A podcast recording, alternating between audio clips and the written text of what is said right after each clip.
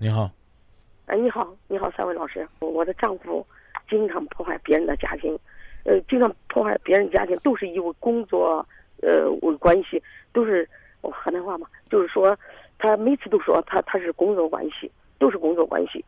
这一次呢，呃呃，打死都光光我知道都都好几个了，然后也也分开好几个了，就是明的分开了，俺的还没分开，但是这一个最最明的这一个是。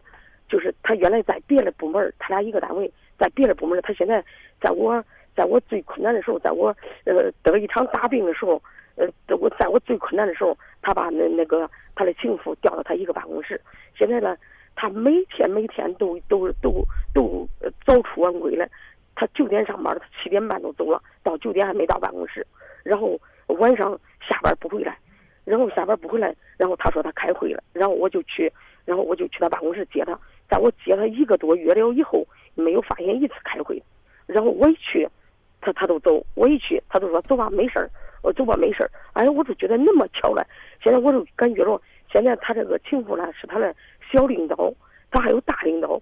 我请问三位老师呢，就是看看我这个问题咋解决？就现在我最棘手了。现在他这个他这个情妇呢，他这个领导情妇呢，呃，这我这我这个丈夫呢，很多情妇，他。他现在他这个领导情妇呢，把他所有的情妇都给击败了，就是一直缠着我这个我我我老公。那你得你得感谢他呀，他甭管怎么样，把复杂的局面给你简单化了。嗯，但是他他把他霸占住，现在这我这我的丈夫也不给我钱，也不也也也啥都不管了，就是家里啥事啥都不管了，他发多少钱我不知道。他是他的所有的事我不知道，他一天到晚都是工作关系，都是工作关系。他现在他确实是他的领导，他他是整天都是工作关系。我就去他办公室找他的时候，没有发现一次是工作的。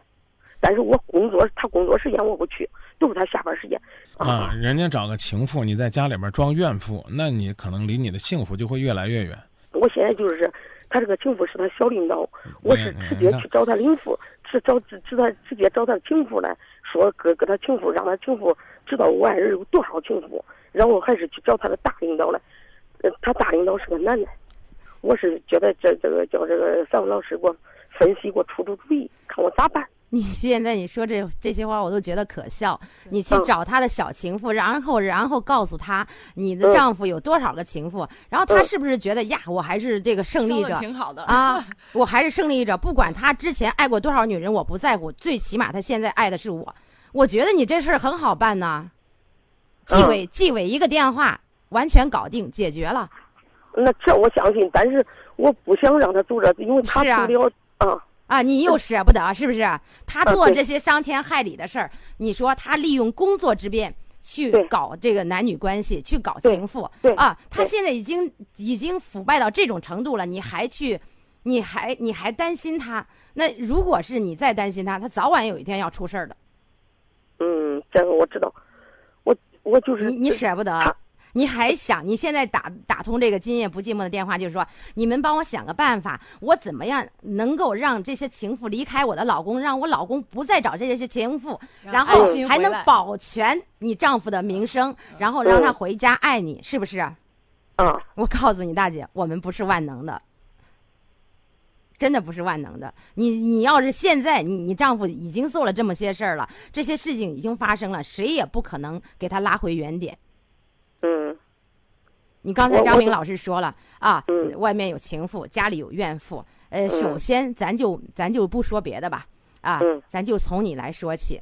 其实很多妻子呀犯的一个通病，就是说，当发现丈夫不爱自己，不爱这个家，外面有一大堆情人或者是呃三儿的时候。就会特别的脾气变得暴躁，甚至是查他的手机啊，就是甚至找私人侦探呢，甚甚至像你说的，哎呀，借着去他单位找他的借口去。其实你你你想发发发现一些蛛丝马迹，但是不管你发现不发现，这些事儿在你的脑子里，在你的心里已经定位了，你丈夫已经出轨了，已经而且找的还不止一个，你不是给自己添堵吗？你看到他的时候，其实你从内心来说，可能想着为了孩子，为了他的名声，你愿意就是忍气吞声、委曲求全。但是我能从你的声音当中判断，你是一个特别直爽的女人，你不是那种会装的女人。所有的表情，你心里所有的东西都在脸上写着。你不开心，你不会装开心。然后他回到家，你不可能像别的女人一样装的很温柔啊，很贤惠啊，去跟他弄这，去跟他弄那。你言语之间流露出来的那种态度，那种感觉，会让他很讨厌你。不敢，我在家不敢你不敢，你是不敢，但是你说出话的那种语气，你的表情，他都能够揣测到你心里是怎么想的。你想想，你丈夫是干啥的？你是干啥的？是不是？然后呢，可能就是说，因为所处的环境不一样。两个人之间的距离已经拉得很远很远。你现在，我我站在一个女人的立场上，其实我我挺挺那个啥，同情你，可怜你的。嗯。但是你现在，如果你真的想拉回你的丈夫，呃，我劝你不要去找他的所谓那些情妇，没用。啊，还不如自己做一个贤惠的妻子，把委屈咽到肚子里，用你的实际行动，用你孩子和你们的爱。毕竟你们，呃，就是风风雨雨也这么多年了。我相信，可能各种压力，还有这个面子，他不可能跟你离婚。但是他的心没在你这儿。他说过好多次，他说过好多次离，但是我就，呃，他不敢。他就是害怕，就刚你说的，我要给他，我要给他撂翻，那很容易。你要给他撂翻了，他的损失，他这一辈子的名声，他这一辈子所有的，他积累的那些东西全没了。对他就是害怕这个，他现在就是还还还想给我整死，他就是经常给我下毒手或者干啥，每次都让我发现。那你还可怜他干啥呀？你同情他干啥呀？你别别介，什什么叫下毒手？就是他。他会就是我，我前一段生了一场大病，他会经常叫我吃错药，就是不该吃的让我吃了，就是该晚上吃的他让我早上吃，就是我该我做过手术了以后该止血了吧，他让我吃那个活血化瘀的，让我大出血。可以，基本上可以了，啊，那就是说，当你的生命都在受到威胁的时候，你还在还在这儿傻不拉几的，请原谅我说这么难听，傻不拉几的还呀，他名誉扫地怎么了？这了那了。啊，你就等着我们直播室这仨有朝一日去哭你了，是不是？我觉得你不仅是一个可怜的女人，你还是一个特别可悲的女人。嗯，我都不知道生命都要都要快被人家害死了，然后你这边还还担心着他的名声、他的地位。因为每次他往我我我饭里下药的时候，都让我发现。你是怎么发现的？就是我正在吃饭的时候，他那弄的可明显。我正在那个餐厅里坐着吃饭的时候，哎，他都该上班了，他背个包，背个包都往厨房里去，往厨房里去。然后呀，我就是下意识的一扭脸，然后他往我我那他去浇汤了，然后我的我的汤都跟在火上热的，他咵他就他就可不自然，他就把我火给关了。这火我的汤还没热呢，他就把我火给关了，他赶快搅一样汤。我知道，他呃有一块纸，我跟您往里下药了，嗯。啊，我跟您说是这样的，嗯，这个一旦在情感当中呢，太过于压抑，可能呢也会有些幻想。哎，没有没有，这这没我我刚刚讲的是可能。啊啊啊啊！可能会有一些幻想。嗯。啊，你如果呢确定是这，你还不走，或者说呢你还不愿意离，啊，你还在这儿呢去维护他。那我只别但是，嗯，你敢再提“但是”这俩字我直接就把你电话挂了。我得告诉你，有的时候离婚就得像挂电话一样这么坚决。但是啥玩意儿？但是，药都给你下了。我刚说你是不是准备让我们仨一说？哎呀，相识一场，我们找个机会去哭你去，是不是？你如果说已经不止一次的发现他要用这样的方式去伤害你。那这已经涉嫌犯罪了。啊，请导播一会儿把我们这位朋友电话刻意很认真的记录一下。电话可以接出去了，我们不聊了。你这害怕了？你看，一说把他电话给记下来，当就走了。这就应了中国人那句话讲：哀其不幸，怒其不争，可怜之人必有可恨之处。嗯，导播老师，我们尝试再给他回过去一次，看看还能不能接到。我们奢望的是信号不好。两位老师还有啥要补充的吗？我在考虑一个问题啊，这个这个女的前面说了一句，就是说，呃，她不给我钱了。这个女的是不是没有工作，没有经济收入？她一直不想离这个婚，是不是怕断绝了自己的这个这个生活来源？一会儿我们等接进来，我们可以再问。我再考虑这个问题。她都这么被动了，都这样了，还不愿意离这个婚，她肯定有她自己的。那问题是，问题是这点钱不好挣啊！你这是不是又得冒着生命危险？对，洗衣做饭还得给他干活干家务，啊，我真的挺担心的。因为这个朋友这电话正好断了，就断了。我我是觉得，其实我我我也我也是挺担心的。你看我愣了半天，我真的脑子里有点一片空白。好，那老师，那老师把你的问题问出来。你好，刚才电话怎么了？嗯。刚刚你说的，你你说的让切出去了，我以为你那边挂着，我我就挂了。啊，你好啊，我想问，我想问你个问题啊，你你这方面，你你个人有没有工作，有没有经济来源？我我已经退休了，我有退休工资。有退休工资，那你就是说到那个刚才前面提到这个这个经济问题，就是说他已经不给你钱呀，或者什么的，就是说你们这个家用啊什么的，他都不不支持吗？他只是回来吃饭，不买菜。那都是他买的，都是他买。他只给最基础，他只买最基础的、最便宜的。就说好比家里多少年，他工资非常高，他多少年就说家里他就说大件该需要的都不买，他只是叫饿不死就行了。您自己有退休金，您怎么会饿死呢？我们刚刚为什么要问您这问题？就是说，我们生怕您自己是没有经济来源，所以才我有我有这个这才才寄人篱下，啊！您电话只要不是意外中断就行。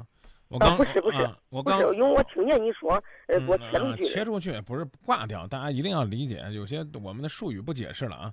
切出去就是请导播，现在继续把你电话可以再切出去，你把你的联系方式留给他，然后现，然后我们最后问你一句，该怎么办？想好了没？我还没下决心。呃，那个这这位朋友，我知道，我知道啊，你你听我说一句话，嗯，我真的希望。你今天有勇气打通今夜不寂寞的电话，也我也希望今天我们三个的话能够警醒你。也许这半辈子你都是在为别人活着，我希望你接下来的日子能够真的明明白白的为自己的这个为自己的幸福去活，然后去好好的珍惜自己的生命。该怎么做你自己抉择。嗯，你要再这样糊里糊涂的下去，你真的对不起父母。带给你的这条生命，对你太悲哀了。嗯，如果一个男人他要真的感情上出现问题了，咱可以去用刚才我说的那种办法，用咱咱委曲求全，甚至咱把委屈咽到肚子里，去为了这个家去努力一把。但是刚才你说的那些，我真的是愣了半天，我我我都脑子里一片空白，没回过神儿。这样的婚姻，如果你你你想想，你们俩在一起。整天提心吊胆的，你都不知道哪一会儿，这个都把你害了。你说你还你还你你你你这样，你时间长了你还抑郁呢。我前一段就抑郁了，我就睡不着觉，因为我我睡着一会儿他就又要掐我了，我睡着一会儿他要掐我了。他不在，他不跟我睡一个房间。我一我一去一去他床，一去他屋他就跑了，一去他屋他就跑了。啊，我跟你讲这样啊，呃，您呢就记得我们刚刚的提醒。啊，这个到医院呢去再检查一下自己的身体，看看有没有什么状况，啊，包括呢这个自己的精神长期这样的压抑，啊，会不会呢，就是说压力特别大，给您造成一些其他方面的伤害，包括您担心呢，这个您要活血呢，他给您吃淤血的药，您要您要那个凝血，他给您吃活血的药，这个您都去在医院去做个检查，然后呢下不了决心呢，您也抽空呢回去回娘家呀，去朋友那儿啊，啊找个地儿去散散心。啊，这家呢，这短期呢，您您就别在这儿了，就越待越越越生气，知道吧？呃，那个不愿意找他单位领导呢，你要是想干点什么呢，我们你干啥我们都支持，啊，你去找那个什么他情人也行，你去找他情人的上级也行，反正您只要觉得对您家有用，您该做什么就做什么，这这都没问题。但是我们就又有一条，就是你别别把你自己给气着了就行了，啊，行不行？你别你自己气的这不得了，那我觉得就完全，哎呀，没有这个必要了。嗯，就说到这儿吧，好吧。我的爱那么容易受伤害，过去的痛楚不断浮现在脑海。我的爱那么容易受伤害。失去的温暖是我最深的无奈。是怀疑，是梦境，是狂喜，是悲戚，是眼睛看不到的痛，是双手摸不着的爱。把你锁在心里的，却永远是自己；把心锁，却永远是伤害。别笑我如此胆小和依赖，我的爱那么容易受伤害，我的爱。那么容易受伤害，过去的痛楚不断浮现在脑海。我的爱那么容易受伤。